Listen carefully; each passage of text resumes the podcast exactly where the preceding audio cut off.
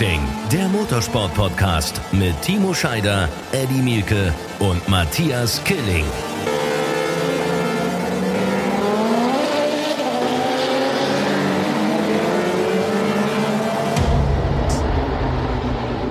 Willkommen zum Run Racing Motorsport Podcast. Es ist Dienstagmorgen, wenn ihr das hoffentlich hört. Wir haben Montagmorgen und wir sind gerade alle so, so zurück. Timo und Eddie, ich bin, ich bin so ein bisschen bewegt. Wie geht's euch? Ja. Moin, moin vom regnerischen Bodensee.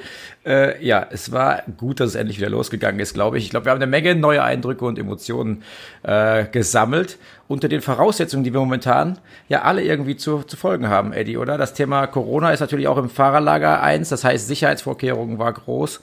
Ähm, also ich fand es äh, mehr als gelungen, was das Sicherheitskonzept betrifft und äh, muss sagen, ähm, hat auch gut funktioniert, egal wie und was die anderen immer so gesagt haben. Also ganz ehrlich, ich habe vom Sicherheitskonzept da nicht mehr allzu viel gemerkt, außer äh, die Maskenorganisation, dass die immer am Start waren.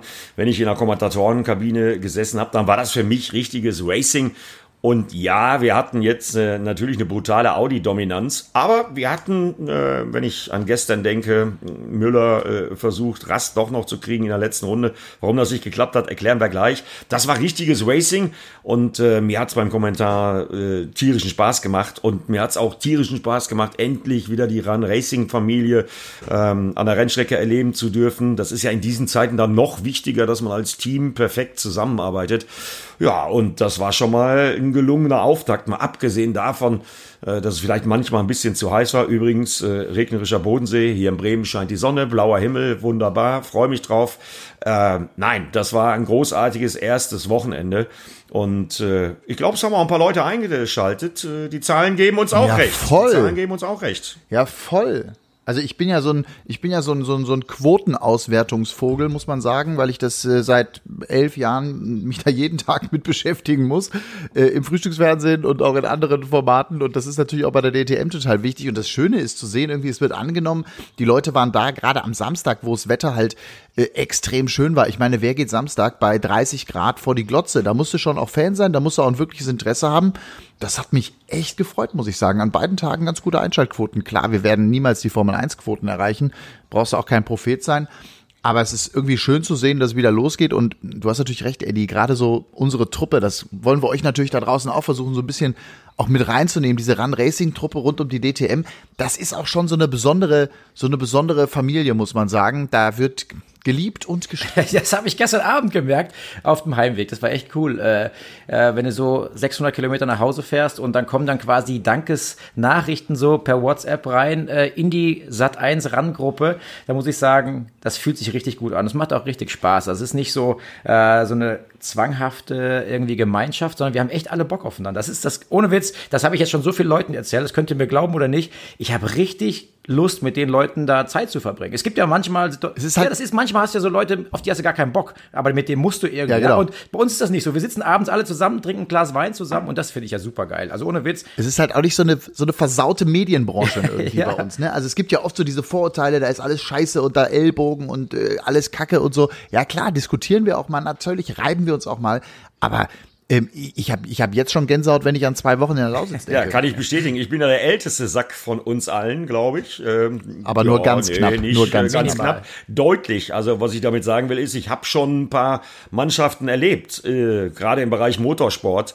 Und äh, da muss ich wirklich mal sagen, äh, das Ähnliche wie jetzt bei unserer Run Racing Familie hatte ich erst ein einziges Mal in meinem Motorsport Berufsleben und das hat 1991 angefangen und äh, wir sind da auf einem richtig guten Weg und ich hatte jetzt am letzten Wochenende das Gefühl, auch wenn es mal problematische Situationen gab, wo man eine Entscheidung treffen musste, äh, bei uns äh, will wirklich jeder und ich bin ja so bekloppt, ich bin gestern nicht ganz äh, so weit gefahren wie Timo. Ich hatte es nur 450 Kilometer.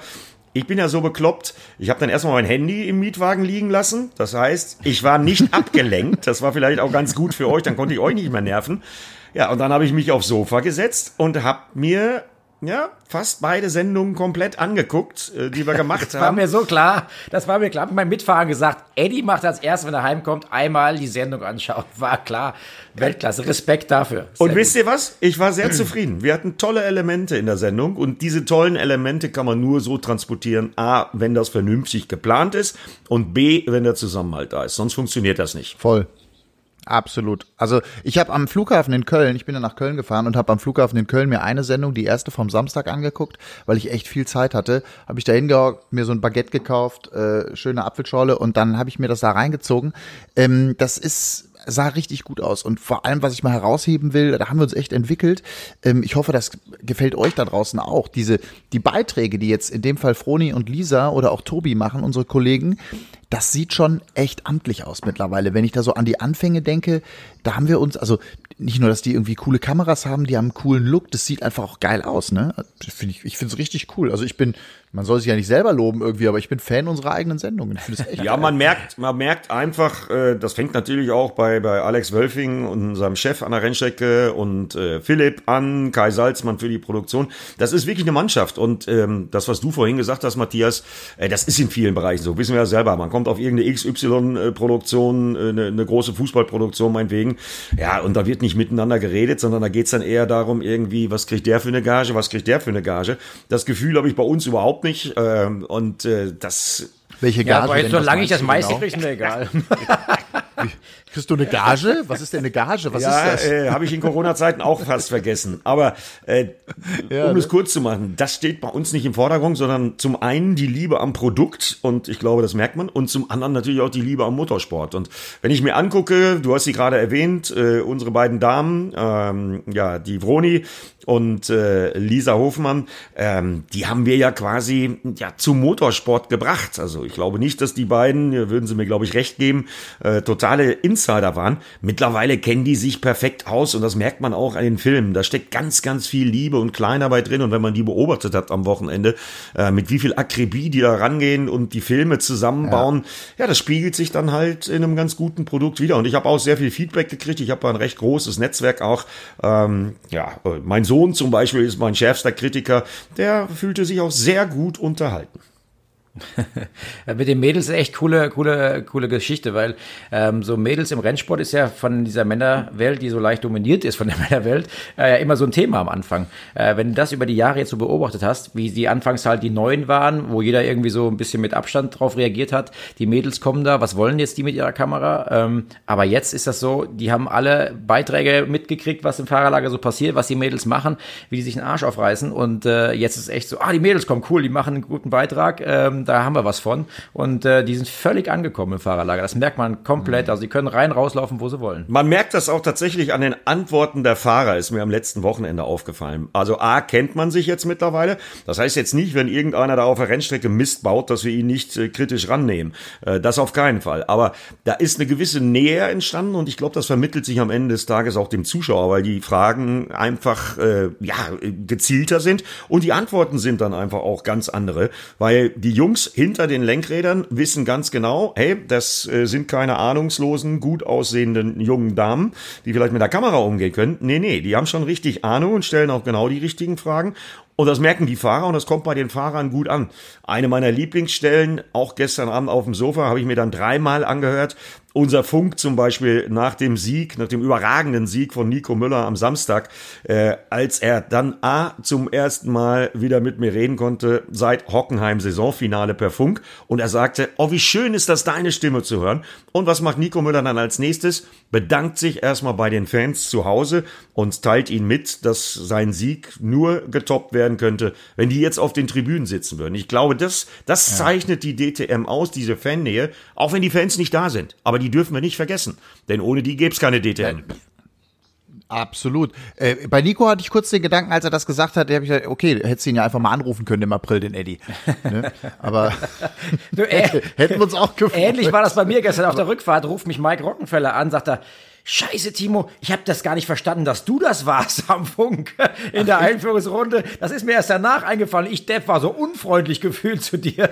Sonst hätte er einen schönen ohne Spruch Scheiß. gemacht, hat er gemeint. Ohne Scheiß. Das kann ich nur jedem empfehlen. Wer das nicht gesehen hat, guckt euch bitte nochmal die Einführungsrunde Sonntagsrennen an, wie du Mike Rockenfeller, Timo, anfunkst. Und er wirklich so unfassbar cool im Auto sitzt und so, ja, ich fahre jetzt hier eine Runde, Wetter ist schön, hab Spaß, alles Gute, genau. danke, tschüss. Es war, es war so relaxed äh, ich habe gedacht, okay, was erzählt der gerade? Ich fahre ich, das war so, Eisdiele. ich fahre jetzt zum Kaffee, freue mich auf den See oder genau, Eisdiele. Ich nehme Zitrone, Schokolade, vielleicht noch eine dritte Stracciatella. Bis später. Ja, genau so hast geklungen. Ich konnte nicht mehr.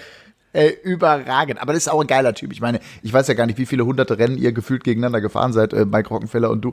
Aber das ist ja, ich habe mal einen Podcast mit dem gemacht. Ey, der hat bei mir seine Kindheitsgeschichten erzählt, wie der mit fünf auf dem Bauernhof, wie die mit mit einer Flex gespielt haben als Fünfjährige und so. Da habe ich ja gedacht, das glaube ich alles gar nicht.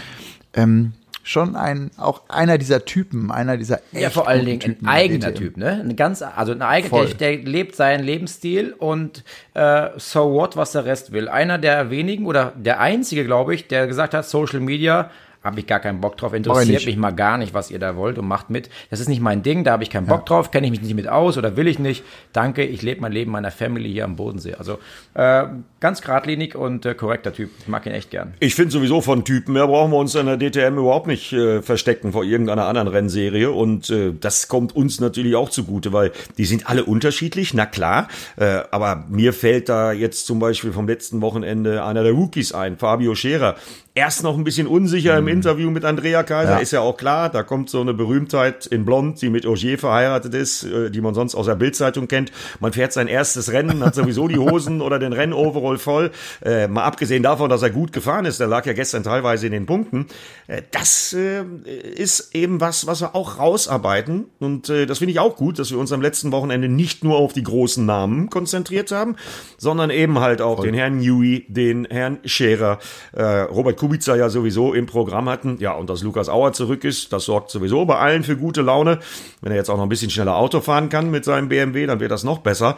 Also ich finde, wir haben da einfach Potenzial und mir geht's wie Matthias. Ich freue mich jetzt schon auf die Lausitz, wenn ich euch dann auch einen Tag früher treffe im Übrigen. Und das, Matthias, ähm, wollen wir auch nochmal sagen, ran.de, ne? Ähm, also wir covern ja immer die Rennaction komplett ab 13 Uhr, dann samstags und sonntags, das ist eine gelernte DTM-Zeit. Aber ran.de, da habe ich mich auch sehr drüber gefreut. Äh, der Zuspruch zum Beispiel auf äh, ran.de Facebook für unser Qualifying Live oder auch für unser freies Training Live, es gab ja diesmal nur eins, äh, war glaube ich auch so groß wie noch nie und äh, das äh, ist dann auch toll. Weil letztendlich ist es ja. nicht nur die große. Also es gab nur, es gab nur ein, du, gab nur ein freies Training, genau. meinst du, ne? Am ja, aber äh, die beiden Qualifyings, also es gibt nicht nur die große Sendung ab 13 Uhr, sondern eben halt auch für die Hardcore-Fans das Qualifying schon. Ja, und da war eine Menge Action drin, ne? Also da waren wir schon ein bisschen überrascht, Timo, dass dann der René Rast auf einmal trotz seiner limitierten Reifenanzahl mal eben noch einen rausgehauen hat und äh, seine 18. Pole geholt hat. Ja, also das hat er auf jeden Fall. Ich meine, das war ja seine einzige Chance. Ähm, da, ich meine, da gibt's im Qualifying in der Regel nicht die Strategie, ach, da fahre ich mal entspannt mit und guck, wo ich rauskomme, um Reifen zu sparen. Da war eigentlich klar, dass er das äh, All-In gehen muss, um die bestmögliche Startposition zu haben. Hat er mal wieder perfekt umgesetzt und wir wissen ja, das kann er äh, auch im letzten Jahr wieder wie kein anderer. Ähm, da auf die eine Runde alles abrufen und ähm, auch da sind mir gestern nach dem Rennen schon wieder Informationen zugeflogen, wo einige am Frustrieren sind im Audi-Lager. Wieder ist dieser René Rast schnell, verdammt nochmal. also. Ja, aber der Nico Müller ist auch schnell. Also ich sehe, wir sehen, ich habe da gestern Abend auch so drüber nachgedacht. Also wir sehen ja auch wieder die Leute, zumindest zwei von denen, die im letzten Jahr ganz weit vorne waren, nämlich bis zum Schluss, fast bis zum Schluss um die Meisterschaft gekämpft haben, nämlich Nico und René. Äh, beide sind auch dieses Jahr wieder stark. Gerade der Samstag, da finde ich, hat Nico Müller ja auf besondere Art und Weise auch gezeigt, was in ihm steckt. Also der hat ja outstanding-mäßig da den Reifen geschont, besser als alle anderen. Ne? Für, zur Erklärung, in Spa-Reifen war eben ein Riesenthema, weil der Verschleiß so groß war und da hat Nico Müller gefühlt am reifenschonendsten agiert. Äh, äh Anders als René Rast, der hat dann nochmal mit einer Zwei-Stopp-Strategie sich nach vorne gekämpft auf Platz fünf, aber trotzdem, also ich glaube ja, dass wir so einen Zweikampf erleben werden. Müller gegen Rast. Ich bin mal gespannt, ob wir, ich würde mich freuen, wenn da noch irgendein so Dritter reinsteht. Ja, also ich habe das hier aufgeschrieben auf dem Zettel. Bei mir steht, Müller war der stärkste Mann des Wochenendes. Steht bei mir hier auch. Und der hätte mit dem Vorfall, dass DRS dann zugeklappt ist, obwohl er es für die letzte Runde alles perfekt vorbereitet hat im Sonntagsrennen gegen René Rast, hätte der das Rennen gewonnen. Damit war ich ganz sicher. Der hat alles strategisch richtig gemacht. Der war der schnellste Mann. Der konnte sich samstags entspannt darauf konzentrieren, das Rennen zu gewinnen, in Anführungszeichen. Und gestern hat er alles vorbereitet. René war plötzlich auf dem gleichen Niveau über die Distanz gesehen. Ähm, und äh, dann war leider dieser Effekt, dass ihm der Heckflügel, der DRS Flügel zugeklappt ist bei dem Rausfahren aus dem Windschatten nach Rouge. Das heißt, der Flügel klappt ja zu für unsere Zuhörer hier beim Podcast, äh, die das nicht wissen. Wenn so ein Auto kann einen Flügel runterklappen, damit es schneller geradeaus fahren kann. Aber sobald eine Querbeschleunigung, die höher als 1,5 G Querbeschleunigung ist, in dem Moment klappt der Flügel wieder zu und dieser Vorteil ist wieder weg. Und ähm, ich war ein bisschen skeptisch, muss ich ehrlich sagen, ob das denn tatsächlich so eine extreme Bewegung, Lenkbewegung oder Übersteurer, wie er selber gesagt hat, war oder so ein Versetzen vom Auto. Aber ja, ähm, gestern auf der Heim. Hast du es gesehen? Hast du es dir angeguckt? Ich habe das da? Bild nicht gesehen tatsächlich. Aber äh, ich habe mit äh, gestern Abend hat mich auch Timo Glock angerufen. Der hat gesagt, es reicht wirklich, wenn du mit ein bisschen zu viel Lenkwinkel oder ein bisschen zu viel Geschwindigkeit aus dem Windschatten rauslenkst, dann geht der Flügel wieder zu. Also das ist das, was man mir gestern erzählt hat. Das wäre sogar plausibel. Ob das 1,5 G so schnell gibt, weiß ich nicht. Aber ich, äh, ja, dann kam die Frage auf, warum hat er nicht nochmal gedrückt auf der Geraden? Aber da ist ja ein Delay zwischen Aktivierung 1 und der nächsten Aktivierung von 6 Sekunden. Da ist er natürlich schon am Ende der Geraden und dann äh, geht das Thema natürlich nicht mehr auf, dass er nochmal hätte angreifen können. Ich habe es mir angeguckt und zwar deshalb, äh, Timo, du erinnerst dich, unser Tontechniker gestern, äh, bei dem wir uns auch nochmal bedanken würden. Beim nächsten Mal haben wir wieder unsere Freundin Babs als Tontechnikerin, die für uns die Kommentatorenkabine wie ein Wohnzimmer herrichtet. Ähm, der hat uns gestern nach der Sendung aufmerksam gemacht. Ich meine, der Flügel Flügel wäre auf gewesen zu Beginn der Geraden. Ja, genau, und dann habe ich an die Stelle gespult und man sieht es tatsächlich so ein bisschen. Ne? Und äh, also das, was der Nico dann bei uns im Interview erzählt hat, das ist so. Das hat man gemacht, auch aus Sicherheitsgründen, um zum Beispiel zu verhindern, dass man mit dem offenen Flügel durch die Eau Rouge mit knapp 3G äh, ballert und dann äh, unglaubliche Topspeed-Werte erreicht. Äh, also das Schlingern fängt richtig. an. Ne? Also da geht es darum, dass das Auto dann schlingert, ja, nicht mehr so viel Grip hat, ein Dreher. Das haben wir ja da in, in Spa übrigens, ich glaube letztes Jahr Formel 3 war das, oder Formel 2, ne? Äh, ganz, äh, da gab es ja auch schon schlimme Unfälle, ehrlicherweise. Richtig. Ja, es hat aber nicht nur was mit Spaß zu tun. Das ist ja generell ein Sicherheitskonzept in der DTM, Klar. was den DRS-Flügel betrifft. Das kommt über die Bremse, äh, die Sensorik. Sobald du Bremsdruck aufbaust, klappt der Flügel zu aus Sicherheit, weil man muss sich das vorstellen, wenn so ein DRS-Flügel, der erzeugt eine Menge Anpressdruck auf der Hinterachse bei so einem Auto. Wenn der weg ist und du eine leichte Lenkbewegung machst, das ist wie wenn vorne einer mit dem Finger aufs Auto drücken würde und hinten wäre quasi fast kein Bodenkontakt. Also es ist wirklich dramatisch mhm. schlecht, das kann man fast nicht erklären, zu fahren, also aus Sicherheitsgründen Querbeschleunigung und eben die Brems, äh, die Bremse als äh, Sensor, beziehungsweise, ähm, ja, wie soll man sagen, als, als, als Referenz dafür, wann der Flügel zuklappen muss, einfach, damit man sich nicht eindreht. Das gilt für jede andere Kurve auch und das ist auch nicht fahrbar, wenn der Flügel unten ist. Trotzdem war das ein geiles Duell und war auch geil zu kommentieren, die beiden. Voll. Also ja, mega, aber ich hätte es mir halt so gewünscht, mega. weißt du? Ich hätte mir halt gewünscht, dass es passiert, weil er hat alles perfekt vorbereitet, fährt hinterher im Abstand von 5, 6, 7 Zehntel und dann perfekt in der Haarnadel. Nach Turn 1 war er dran, Rouge durch, 5 Zehntel Abstand, ja, hätte alles geklappt, aber dann kam dieses DRS-Problem. Im Übrigen glaube ich, dass ich das äh, ja, nicht für die ganze Saison gültig ist, was wir gestern gesehen haben. Wir haben ja BMW erlebt, äh, ich zitiere gerade mal den Kicker der Formel Elite, ich äh, weiß, ihr habt das noch nicht so mit dem Gang zum Kiosk, aber ich war schon da. Audi vorne weg, BMW noch weit weg ist die Headline über der DTM-Seite im Kicker. Äh, die Kollegen sind auch Experten. Würde ich noch nicht als endgültig in Stein gemeißelt sehen, weil wir wollen ja nicht vergessen, Spar letzte Mal 2005 oder das einzige Mal 2005 in DTM-Kalender. Äh, das war Neuland. Die hatten da einen Testtag und äh, die haben äh, im BMW-Lager natürlich gedacht, dass sie näher dran sind. Logisch. Wenn ich mir Marco Wittmann und Timo Glock angucke, um mal die Speerspitzen so zu nennen, äh, die sind irgendwo da hinten auf 10, 11, 12, 13 rumgefahren. Das kann natürlich nicht das äh, Maß der Dinge für BMW sein. Ich glaube, ich würde dazu gerne, ich würde mal, ich, ich glaube, ja. dass sich das ändern wird am nächsten Wochenende, am nächsten DTM-Wochenende in der Lausitz. Da haben sie alle Daten äh, da wird das Feld garantiert, ich weiß nicht, wie Timo es sieht, aber da wird das Feld garantiert enger zusammen sein. Die Besonderheiten ja, in Spa waren eben halt die wenigen Erfahrungswerte, die wenigen Daten Und, wollen wir auch nicht vergessen, sieben Kilometer Streckenlänge. Wenn du da irgendwie dir eine Krücke ins Auto gebaut hast, dann wirkt sich das natürlich noch dramatischer aus als auf einer Strecke, die nur vier Kilometer lang ist. Ich will mal einmal dazu was vorlesen. Und zwar hat mir Benny geschrieben, ein, einer unserer Zuschauer. Wir hatten ja alle aufgerufen, auch Zuschauerzuschriften äh, irgendwie. Ich habe gesagt gestern Abend nochmal Leute, Meinungen oder habt ihr irgendwelche äh, Dinge, die äh, euch irgendwie beschäftigen? Und Benny hat geschrieben, leider schreitet der systematische Zerfall der DTM Schritt für Schritt voran. Ich meine bewusst die jüngere Vergangenheit. Seit es die Vierzylindermotoren gibt, muss ich mir an der Strecke die Ohren nicht mehr zuhalten. Dazu Hersteller, die vermutlich aus Imagegründen E-Mobilität die DTM verlassen und infolgedessen die Suche nach neuen Herstellern schwierig ist. Mit nur noch zwei Herstellern, wovon einer seit letzter Saison nicht mehr konkurrenzfähig ist, hat es an Spannung verloren. Ich finde es schade, wenn sich fünf Audis um die ersten fünf Plätze streiten. Naja, wenn sie sich wenigstens kloppen würden, mein DTM-Herz blutet. Das ist einfach mal eine Meinung. Ich will jetzt auch gar nicht, also ich will die auch mal ganz bewusst reinnehmen, weil das eben da draußen auch oft gedacht wird, ne? Dass sie, also wir sind begeistert, wir sind an der Strecke, wir haben die Innensicht, wir erleben das alles so ganz, ganz hautnah.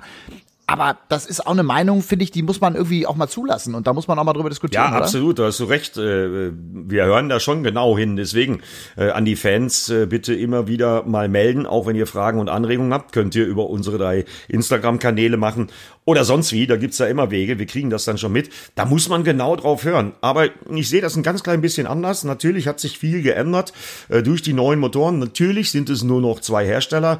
Ähm, das ist richtig. Aber ich will das jetzt gar nicht so schwarz sehen. Wir können an der Situation am Status quo nichts ändern.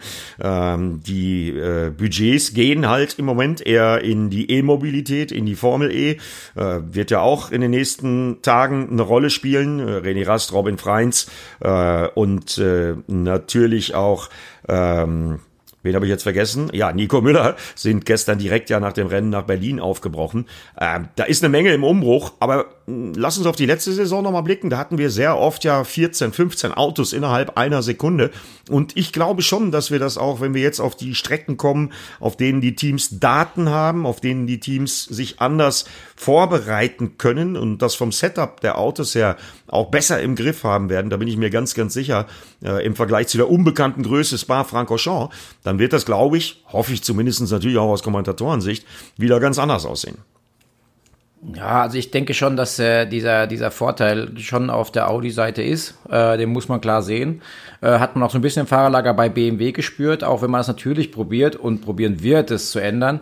Aber wir haben natürlich auch jetzt eine Saison, die ist unheimlich kompakt und kurz. Ne? Also da, da machst du jetzt keine Quantensprünge. Ja. Da darfst du nicht erwarten, dass du morgen äh, eine Sekunde schneller fährst. ja. Und äh, wenn du wenn du siehst, dass da aber auch, wie du gerade schon sagst, eher die sieben Kilometer, ja, alles richtig. Ähm, aber wenn du intern auch die Unterschiede siehst äh, unter den Autos, dann siehst du, da ist noch eine Menge Potenzial intern am Auto selber, weil das ein, äh, äh ein, ein, ein ähm, Timo Glock dann irgendwie nach ein paar Runden eine Sekunde, zwei langsamer fährt als seine Teamkollegen. Ähm, das ist dann schon äh, irgendwie ein Fragezeichen, ein großes, ne? Wo du nicht. Ja, aber was können die denn machen, Timo? Du, du, du kennst dich am allerbesten von uns aus. Also was passiert jetzt in zwei Wochen? Wird da der Motor auseinandergenommen? Wird da jede Schraube getauscht? Wird, wird, was machen die? Was können die jetzt überhaupt tun? Außer ich sag mal, Reifenmanagement ist immer eine Diskussion. Aber wie kriegst du denn jetzt, wie kriegst du denn so ein Auto ein bisschen schneller? Ja, das, das Thema jetzt war ja eigentlich eher, dass im Qualifying eigentlich schon was gefehlt hat, weil wenn ich dann sehe, dass der bestplatzierte Sheldon van der Linde BMW ähm, dann auch 25 Sekunden weg war im Rennen, dann ist das einfach eine richtig dicke Klatsche, ja. Also das ist eine richtige BMW-Klatsche. Ähm, und da haben die natürlich jetzt Kopfschmerzen. Und äh, Timo Glock, wie du sagst, Wittmann hinten auf 10, 11, 12, das sind natürlich dramatische Ergebnisse. Und was machen die jetzt? Die gucken sich einmal, was war das schnellste Auto von uns? Äh, auf die einzelne Runde. Was war das schnellste Auto über die Distanz? Ähm, schauen wir uns an, was die für ein Setup verbaut hatten. Daraus werden natürlich die, die, sag mal, die Sahnestücke, das, was man denkt, was das Beste fürs Auto ist, äh, zusammengetragen. Und das wird dann vielleicht äh, auch ein Stück weit für Lausitzring passen, wobei anderer Streckencharakter äh, sein wird, anderer Belag etc. Da braucht es ein neues Setup in der Regel. Aber Lausitzring ist auch eine Strecke, die, weil sie einen sehr glatten ähm, Asphalt hat, zum Beispiel auch sehr viel Reifen frisst. Ja. Ähm, und deswegen äh, ist das vielleicht ein Stück weit zu vergleichen, aber äh, es ist nicht so ein rauer Asphalt wie in, in, in Spa. Aber die werden jetzt kein neues Auto bauen können. Also das wird doch nicht passieren. Ich meine, das ist vom Reglement her schon gar nicht möglich.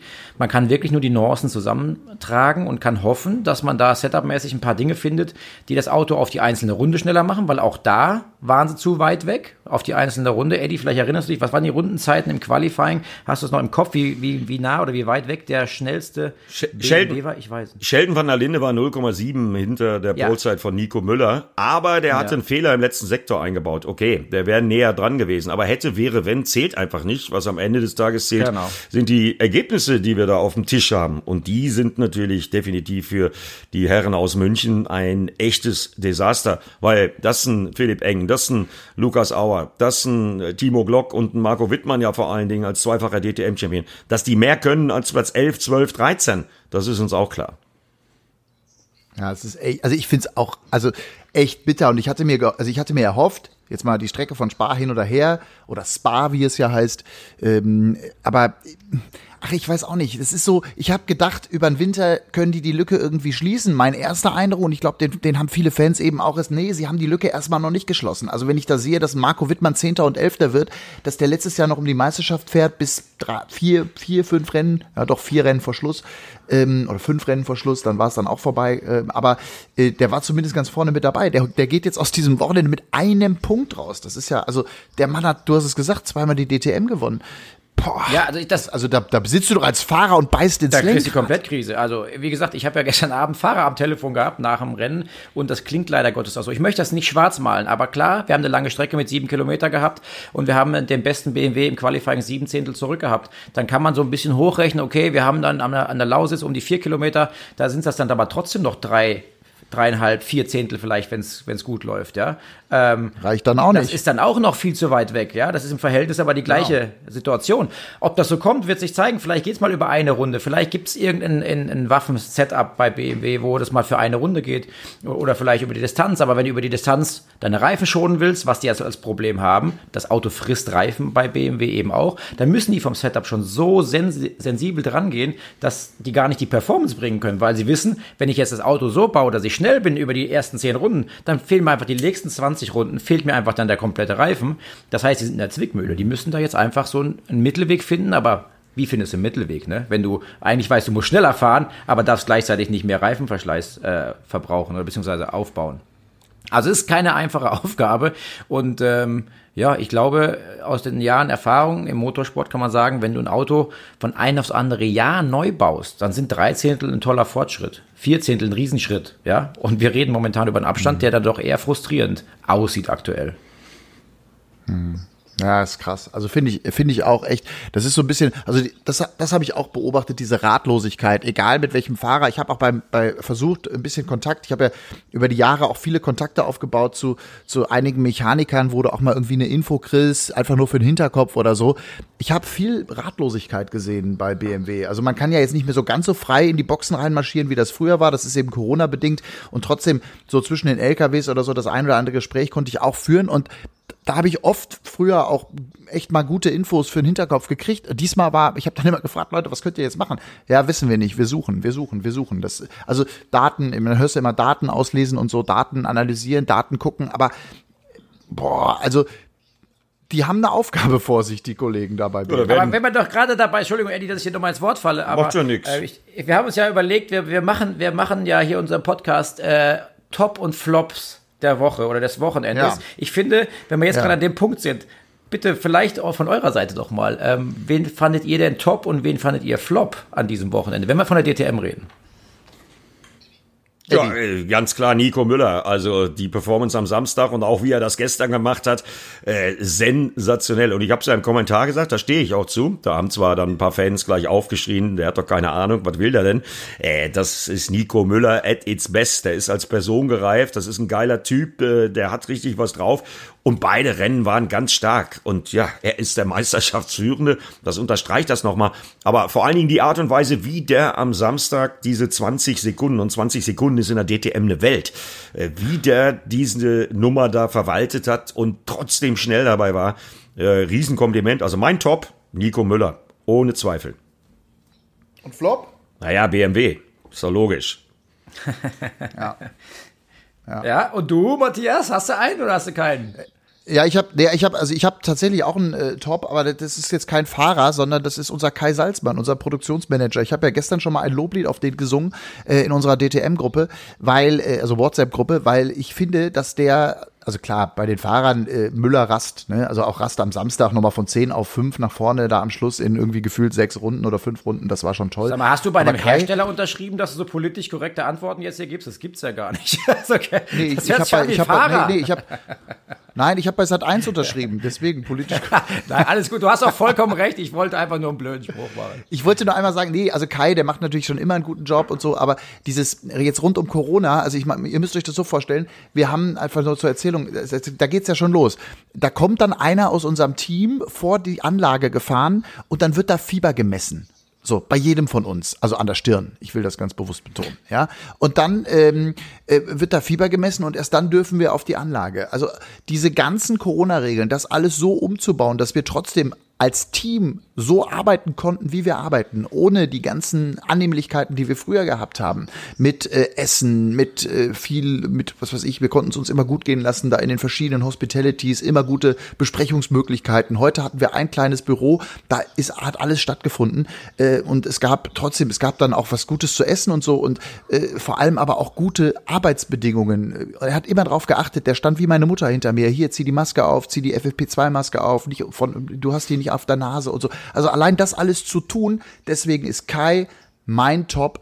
Der hat die Nummer überragend organisiert, so dass wir da alle uns echt uns wirklich gut arbeiten konnten und für die Fans da draußen eine gute Sendung machen konnten. Also die Rahmenbedingungen, das ist ja immer das A und O. Deswegen mein Top Kai, mein Flop in der Tat. Ja, äh, kann ich dir nur recht geben, Matthias, weil äh, das muss man den Zuhörern erklären. Ähm, jedes Bubble, also wir, Sat 1 oder Hankook, äh, die Reifen oder Audi-Familie oder BMW-Familie, das ist alles streng organisiert nach diesem Corona-Sicherheitskonzept. Ja, und dafür hat einer den Hut auf, dafür ist einer verantwortlich. Im Falle Sat 1 ist das Kai genau. Salzmann, unser Produktions Abteilungsleiter. Das heißt, der hat natürlich auch die Verantwortung übernommen. Und äh, dank Kai, ich bin da äh, als alter Sack wirklich sehr, sehr vorsichtig, was diese Corona-Geschichte angeht. Dank Kai habe ich mich das gesamte Wochenende über sicher gefühlt. Deswegen äh, gebe ich dir genau. da auch recht. Äh, aber Timo fehlt noch. Da bin ich ja mal ganz gespannt. ja, also so große Überraschung gibt es da jetzt vielleicht nicht. Äh, für mich ganz klar war, Nico Müller habe ich, wie gesagt, ganz oben auf meiner Liste hier stehen. Ähm, der hat sehr beeindruckt mit, der, mit dem Auftritt vom Wochenende. Ist für mich ganz klar Top des Wochenendes Nico Müller. Ähm, Flop ist jetzt nicht BMW allgemein, sondern da muss ich leider sagen, Robert Kubica. Ähm, da habe ich mir sehr viel von erwartet. Da waren im Vorfeld sensationelle Testergebnisse da. Ähm, nicht flop menschlich, ganz im Gegenteil, weil er hat äh, sich da sympathisch äh, verkauft und ist echt äh, toll angekommen im Fahrerlager, so wie es für mich äh, scheint. Aber im Quali und im Rennen irgendwie 2,7 Sekunden weg zu sein, das ist einfach ähm, bei, bei weitem viel zu viel gewesen. Deswegen. Aber ist das zu erklären, Timo? Ich habe da auch drüber nachgedacht. Ich habe gesagt, okay, Robert Kubica, dieser Mann ist der nicht nur der beste polnische Rennfahrer, äh, der Mann ist Formel 1 äh, gefahren, der Mann ist Rallye gefahren, der hat wirklich alles erlebt. Und dass wir in der Vergangenheit DTM-Fahrer gesehen haben, die, äh, ähm, also Formel 1-Fahrer gesehen haben, die in der DTM Probleme haben, ja, klar, war ja. immer schon so. Aber ich habe auch nochmal überlegt und auch nachgeguckt, keiner hatte bisher einen so beschissenen Start wie Robert Kubica. Ja, also wir wissen alle um seine besonderen Bedingungen, aber er sagt, es ist kein Problem, was sein Handicap seiner Hand betrifft. Da ist er, ist er völlig, äh, völlig im Rennen mit, sagt er. Das ist keinerlei Einschränkung für ihn persönlich mehr, weil die Abläufe einfach und die Kraft für ihn 100% da sind. Ähm, das müssen wir so, so sehen. Er fährt ja immerhin auch noch Formel 1 Testautos oder testet auch noch Formel 1. Ja, das heißt, der kann nicht irgendwie äh, körperlich nicht fit sein, also der ist da 100% bei der Sache. Ähm, ich finde den Abstand schon extrem groß. Äh, muss dazu sagen, neues Team, äh, der BMW, der nicht funktioniert hat. Ähm, vielleicht nicht 100% Datenaustausch möglich in der Kürze der Zeit, weil wir haben ja komprimiert freies Training, Qualifying und Rennen sehr eng beieinander liegen gehabt. Ähm, aber der Abstand war viel zu groß und ich habe ja sehr viele Sichtungen mitgemacht, habe sehr viele Coachings gemacht und war auch äh, für Audi viele Jahre an den Rennstrecken, habe Nachwuchs äh, gesichtet, wenn die ihren ersten Test hatten, auch DTM-Tests hatten Ähm, und da hat man gesagt, wenn du nach Tag eins oder zwei spätestens so bis auf eine Sekunde dran bist an der Spitze, dann bist du jemand, der, der großes Potenzial hat. Aber das ist jetzt momentan ein sehr, sehr großes Fragezeichen für mich. Warum, und das können wir vielleicht mal gemeinsam recherchieren irgendwann, warum war der Abstand so groß bei Robert Kubica? Nochmal, wir hatten eine lange Strecke, aber ich sag mal, nimm mal die Hälfte der Länge weg, in Anführungszeichen plus minus, da bist du immer noch bei anderthalb Sekunden irgendwo. Und äh, das ist äh, auf jeden Fall zu viel. Hm. Ja, ist krass. Also der wird auch nicht zufrieden sein. Ja, das kann ich mir nicht vorstellen. Der hat zwar, der hat zwar nett gelächelt und war irgendwie trotzdem immer noch gut drauf hinterher in der Mixed Zone. Das ist der Bereich, wo wir die Fahrer danach interviewen. Aber äh, das, also jetzt bin ich nie Leistungssportler gewesen, äh, aber das, also selbst als Hobbysportler weiß ich ja, das, das kann, damit kannst du ja nicht zufrieden sein. Das ist ja völliger, also Nein. Nee, also da, das ist jetzt gar keine Frage. Also der, der ist komplett gefrustet nach Hause gegangen, 100 Prozent. Das Problem ist, das geht jetzt noch zwei Wochenenden so weiter und dann bist du so gefrustet, dass du sagst, das leckt mich doch irgendwo hinten rum, weil äh, das ist dann einfach so ein Moment, wo du sagst, äh, jetzt habe ich auch keine Antwort mehr. Ja, also da sollte jetzt und müsste jetzt hoffentlich in zwei Wochen am Lausitzring schon so ein bisschen der Knopf aufgehen. Da müssen schon mal irgendwie äh, performancemäßig einen Schritt nach vorne kommen. Äh, wir hatten ja, ich hatte ja kurzzeitig das Gefühl, im freien Training im Regen, Eddie, du erinnerst dich, ne? Ja. Da war Kubica vorne. Ich habe gedacht, Alter, was ist denn hier los? Ja, also ich habe mich innerlich so gefreut, weil ich ja auch so ein bisschen äh, kritisch auf Robert Kubica geguckt habe als Formel 1 Mann, der da zurückkommt, große großer Name äh, und dann äh, haut er da so einen raus, aber das war dann äh, tatsächlich den Wetterbedingungen einfach zu sehr geschuldet. Und ja, bei der finalen Performance im Quali und im Rennen war er dann nicht mehr da. Ja, ich glaube einfach, dass ein großes Problem der DTM im Jahr 2020, also der modernen DTM, äh, die Tatsache einfach ist, äh, dass das alles noch viel komplexer geworden ist. Das sind halt nicht mal die Autos wie damals 2005, als Mika Heck in, in Spa gewonnen hat, mit knapp über 400 PS. Nein, das sind Prototypen mit bis zu 640 PS, die richtig was können und da muss jedes kleine Detail stimmen.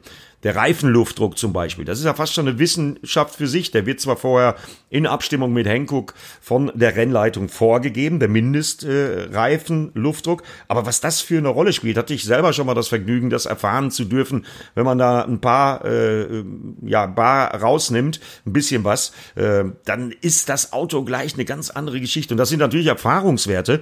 Und guck dir unsere DTM-Stars an, was die für eine Erfahrung haben. Ne? Also äh, das kann man, glaube ich, nicht mit so einem Fingerschnippen dann mal eben genauso hinbekommen. Äh, dafür ist das Niveau äh, auch wenn das jetzt vielleicht ein bisschen komisch klingt äh, in diesen Zeiten äh, mit äh, den düsteren Wolken, die sich ja auch über die DTM äh, verbreitet haben durch den Audi-Ausstieg.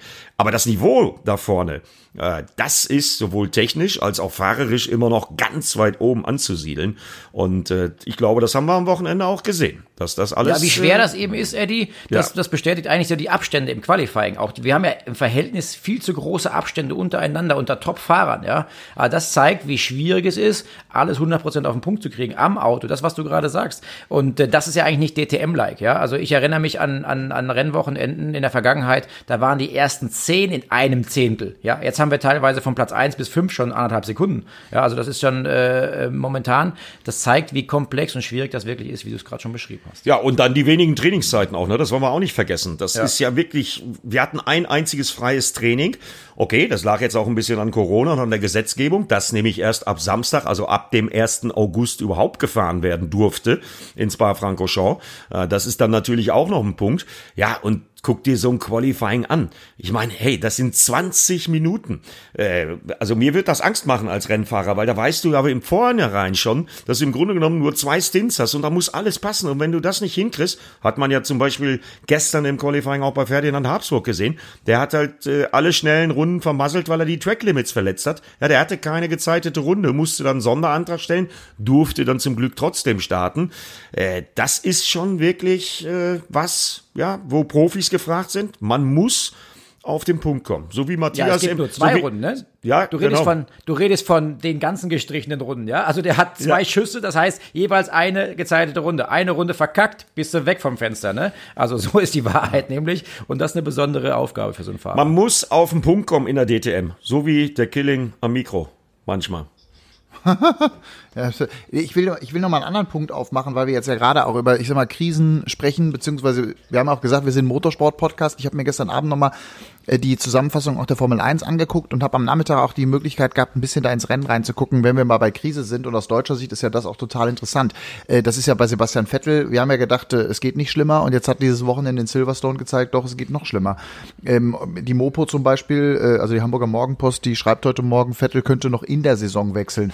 der ist Zehnter geworden. Der ist im Moment mit zehn Punkten WM 13 der, der, der ist gestern überholt worden sogar von Alpha. Also das und Charles Leclerc auf der anderen Seite macht es super. Also wir sehen ja auch da, da gibt es Krisen in der Formel 1 bei Leuten, die viermal Weltmeister geworden sind, die nicht so richtig zu erklären sind. Ne? Also das, das ist ja der nächste Krisenherd aus Deutschland. Absolut. Die größte Krise in der Formel 1 aus meiner Sicht ist aber, dass die beiden schwarzen Autos im Quali-Trim äh, mittlerweile eine Sekunde weg sind von den anderen. Äh, ja, Toto Wolf Zitat, äh, wir ist uns schon bewusst, dass wir uns keine Freunde machen äh, mit dieser Dominanz. Äh, muss ich als Zuschauer dann ganz ehrlich sagen, an einem äh, TV-Motorsport-Wochenende, wie es das glaube ich so noch nie gegeben gegeben hat, denn es war DTM, Formel 1, VLN, ADAC GT Masters und für Zweiradfreunde wie mich auch noch die World Superbike.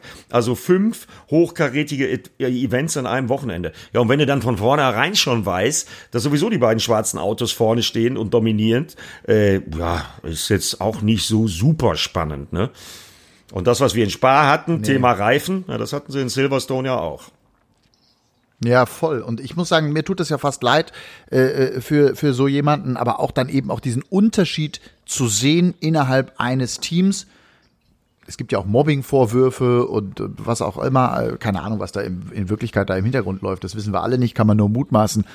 Aber das ist natürlich auch eines Sebastian Vettel und seiner großartigen Karriere. Ja, aber Matthias, du glaubst ja selbst als Außenstehender nicht im Traum daran, nach der Art und Weise, wie Sebastian Vettel da abgesägt worden ist, dass die noch mit 1000 Prozent Motivation dem das beste Auto, das beste Setup zusammenbauen, was sie können. Quatsch, machen die natürlich nicht. Das sind Italiener, das ist Maranello, das ist Ferrari, das hat schon immer gegeben, bis ein Michael Schumacher dann mal kam oder vorher Niki Lauda und mit diesen italienischen Strukturen aufgeräumt hat. Jetzt haben sie anscheinend wieder sowas. Leclerc ist der Sonnengott für die Zukunft, auf den setzen mhm. sie, der wird ja. Dritter. Ja, und ja. der Vettel läuft noch so mit und dann nutzt dem Sebastian leider auch seine äh, großartige Vergangenheit nichts. Mir tat gestern im Übrigen äh, für mich der der Pechvogel des Wochenendes, weil er hat ja großes, großes Lob gekriegt von Max Verstappen und von Lewis Hamilton. Mir tat Nico Hülkenberg unendlich leid, dass er überhaupt Mir nicht auch. in die Kiste konnte. Was für ein Jammer, was ja. für ein Drama.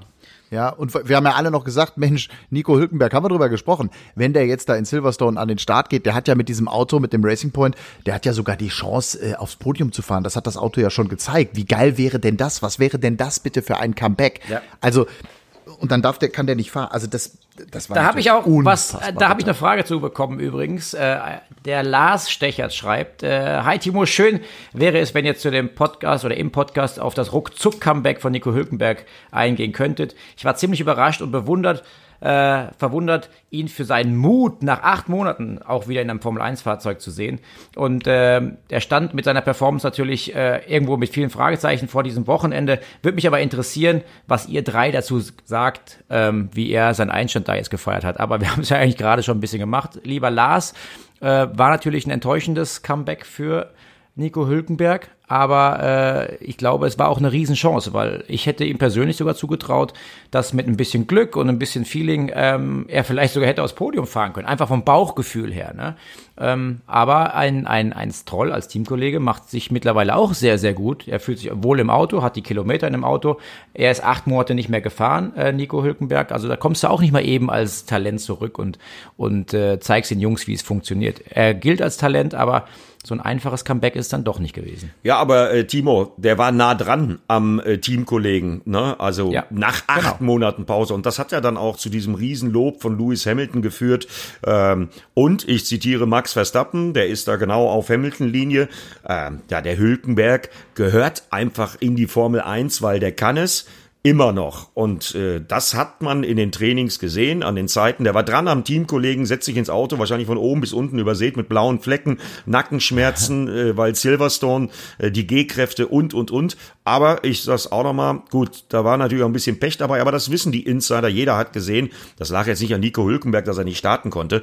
Trotzdem sage ich, Ausrufezeichen von ihm. Und wenn dann Max Verstappen sagt, der Hülkenberg gehört halt einfach auch in die Formel 1, da gibt's überhaupt nichts dran zu rütteln. Habe ich neulich schon mal in unserem ersten Podcast gesagt.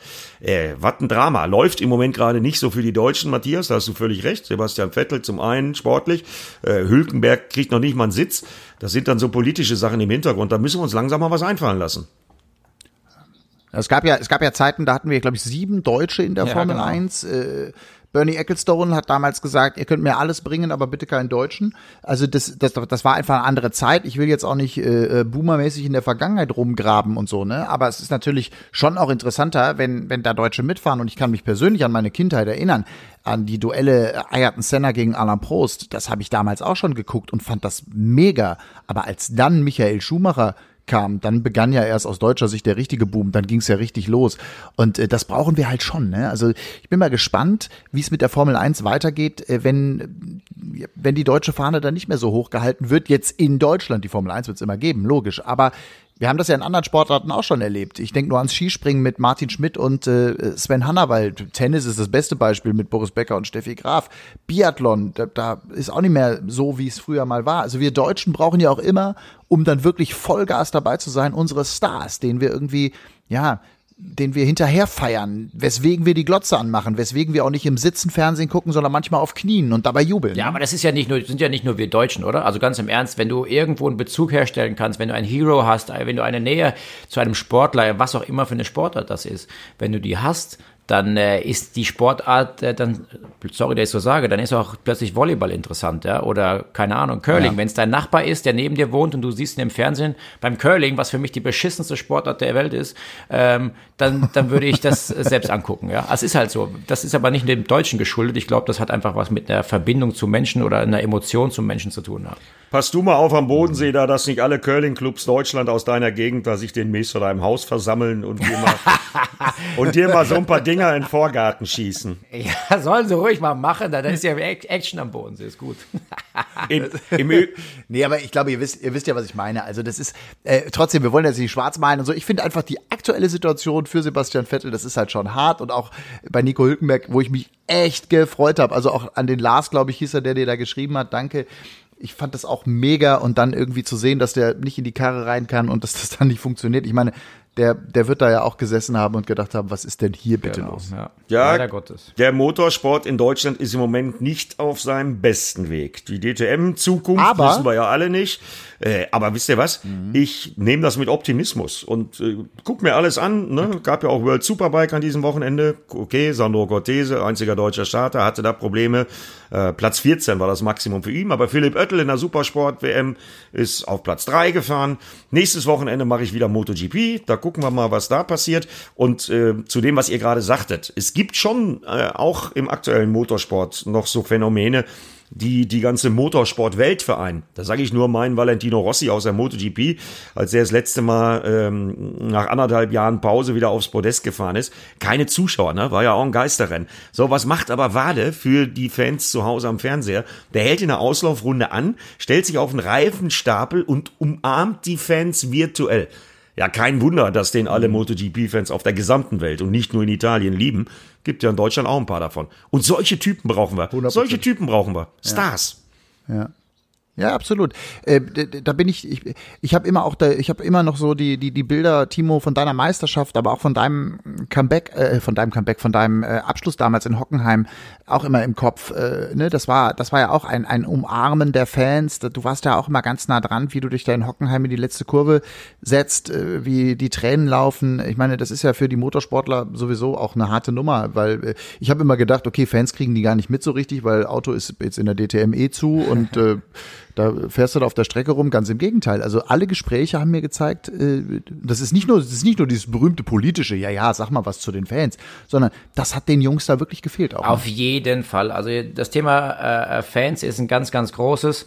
Ähm, da habe ich auch eine Frage reingekriegt von der Bina 87. Die hat gefragt, sie würde es interessieren, wie fühlt man sich als Fahrer ohne Fans am Rande? Und in der aktuellen Situation natürlich sehr, sehr schwierig. Ähm, und da muss ich sagen, liebe Bina, das ist tatsächlich, ähm, der, der Matthias sagt zwar gerade, es fühlt sich so an, als ob wir das nicht mitbekommen, wenn ihr auf den Tribünen sitzt und wenn da Bewegung an Fahnen oder einfach die Bewegung an sich zu sehen und zu spüren ist. Ja, wir können nicht mit euch reden, ja, wir können euch während des Rennens nicht winken äh, in Wirklichkeit, aber äh, alleine eine Einführungsrunde und eine Auslaufrunde ist unglaubliche Emotion, wo man das dann wahrnimmt. Ähm, und wenn man dann tatsächlich auf dem Podium steht und man darf mit euch feiern, dann macht das dieses Wochenende einfach perfekt. Und äh, da ist dann aber genauso das Fahrerlager, wo ihr rumlauft und wartet, dass, dass wir Bilder machen können oder dass die Fahrer vorbeilaufen und äh, mit euch irgendwie ein Autogramm äh, äh, geben. Das sind Dinge, die sind, äh, die gehören zum Motorsport und ich muss auch ehrlich sagen, ja. korrigiert mich ihr beiden, aber das Wochenende, ähm, ja, so froh ich war und so schön es ist, dass wir wieder anfangen und mit all den Auflagen, wo ich sage, die sind alle sensationell, aber es fühlt sich doch im Fahrerlager mit dieser Leere einfach anders an und natürlich nicht vergleichbar schön, wie wenn die Fans dabei sind. Oder sehe ich das falsch? Absolut. Startaufstellung. Startaufstellung ist das Allerwichtigste an der Stelle für mich gewesen, weil dieses Drängeln durch die Startaufstellung in der Vorberichterstattung überall Fans das hat mir persönlich, und da ist ja keiner meinetwegen, aber trotzdem, wir drängen uns da durch, das hat mir sehr gefallen. Ja, ist ja äh, insbesondere bei der DTM, weil man ja in den letzten Jahren, ich sag nur die gläsernen Boxen zum Beispiel, der Zugang zum Fahrerlager, ja. was die DTM auch unterscheidet ja. von äh, vielen anderen Serien. Äh, da ist eine Menge passiert in den letzten Jahren und ähm, ich denke, dass die DTM da besonders von betroffen ist, äh, weil ja, keine andere Serie, die ich kenne, hatte mehr Fannähe als die DTM und das merken natürlich auch die Fahrer. Ich sag's nochmal, Nico Möller und alle anderen haben das ja auch gesagt. Ne? Und in diesem Sinne, äh, vielleicht wäre das eine Idee für die Rennen in der Lausitz, dass wir wirklich uns was ausdenken bei Run Racing, ähm, wo wir versuchen, den Fans nochmal ein Goodie irgendwie nach Hause zu kriegen. Grüße von den Fahrern oder so. Ist jetzt nur gesponnen von mir äh, ähm, äh, morgen nach dem ersten DTM-Wochenende. Aber könnt ihr euch ja auch mal Gedanken drüber machen. Vielleicht fällt uns da irgendwas Cooles ein, die Fahrer für für die Fans. Das wäre doch so eine Voll. nette Geschichte. Die Formel 1 hm. hat doch virtuell was gemacht, ne? Haben die, die Formel ja. 1 nicht irgendwie virtuell Fans zugeschaltet beim auf dem Weg zum Grid oder irgendwas genau. oder zur Fahrerpräsentation? Konnten die Fans sich quasi live auf irgendeinen Stream schalten? Die Fahrer sind vorbeigelaufen, haben kurz Kontakt auf einer Plattform aufgenommen miteinander. Fand ich eigentlich ganz cool, auch wenn es völlig bekloppt klingt im ersten Moment, äh, weil sie doch nicht live vor Ort sind. Aber in der jetzigen Zeit müssen wir alle uns äh, ja zusammenreißen und müssen das nutzen und das machen, was wir machen können, beziehungsweise was erlaubt ist. Von daher hast du völlig recht, Eddie. Also ich hätte ja. nichts dagegen. Vielleicht können wir bei Sat 1 und Run Racing mal drüber nachdenken, ob wir irgendwas schaffen können, äh, zu Hause die Fans ein bisschen äh, live zu integrieren. Heute ist ja Redaktionskonferenz, Leute. Also wenn ihr das jetzt hört, dann ist diese schon vorbei. Äh, ich, wir können nur so viel sagen, dass wir das ansprechen werden. Finde ich auf jeden Fall einen sehr, sehr guten Punkt. Und ähm, da einfach auch die Fans in der Form einfach nochmal mitnehmen, weil den entscheidenden Satz, ich weiß nicht, wer von euch beiden das vorhin gesagt hat, aber der entscheidende Satz ist ja, ohne die Fans wird es keine DTM geben. Ganz ja, einfach. So sieht's aus. Ohne die Fans wird es keinen Motorsport ja. geben in Zukunft und auch diesen Podcast nicht. Also ich würde sagen, 50 Minuten, äh, das ist schon wieder eine sehr, sehr gute Zeit. Äh, vielen Dank. Ich, ich habe jetzt erstmal so nichts mehr auf der Pfanne. Ich glaube, MotoGP besprechen wir nächste Woche. Formel E sollten wir uns angucken äh, die Woche. Da geht's ja in Berlin zur Sache. Das gucken wir uns auch mal an, wie da auch unsere DTM-Fahrer Robin Freins, Nico Müller und René Rast sich schlagen. Da freue ich mich echt drauf, ehrlich gesagt. Und ähm, dann haben wir nächste Woche, glaube ich, auch mit der MotoGP, habe ich übrigens, ich, Eddie, ich habe eine MotoGP-Frage bekommen. Kannst du dir vorstellen? Aber welche? Ähm, Ja, das kommt dann nächste ja, Woche. Genau. Und äh, ich werde nächstes Wochenende kommentieren. Was macht ihr denn? Ihr habt frei, ja, ihr beiden?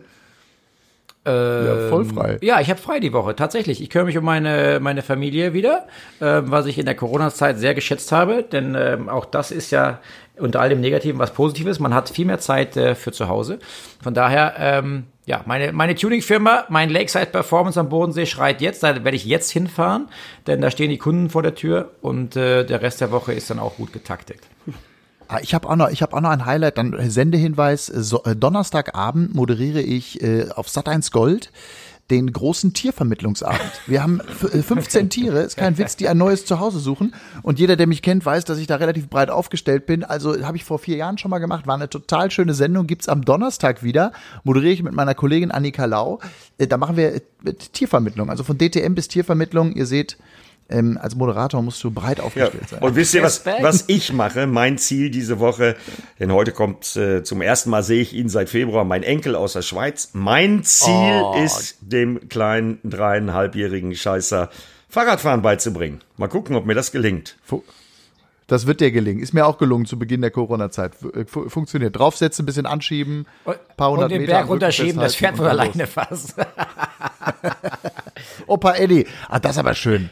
Ach Mensch, Herrlich. ja, Freunde, jetzt wisst ihr auch wirklich, Eddie, wenn Eddie immer von Alter spricht und der kommt jetzt mit der Opa-Geschichte, dann wisst ihr, das, dass er echt alt ist. ist wirklich ein Opa.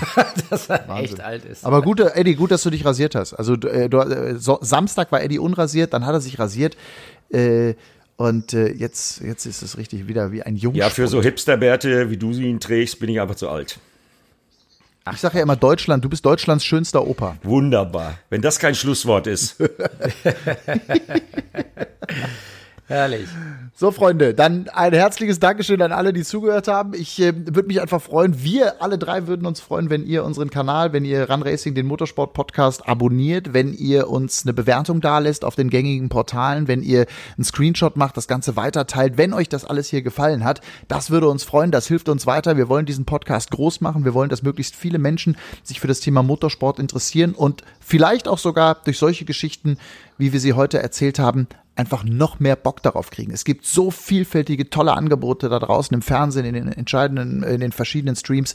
Also Leute, seid mit dabei und helft uns, das ganze Thema hier groß zu machen. Danke fürs Teilen, danke fürs Bewerten und äh, gerne auch weiter eure Meinungen zu diesem Podcast zum Thema Motorsport bei Instagram. Eddie Mielke Official, Timo Scheider oder Matthias Killing.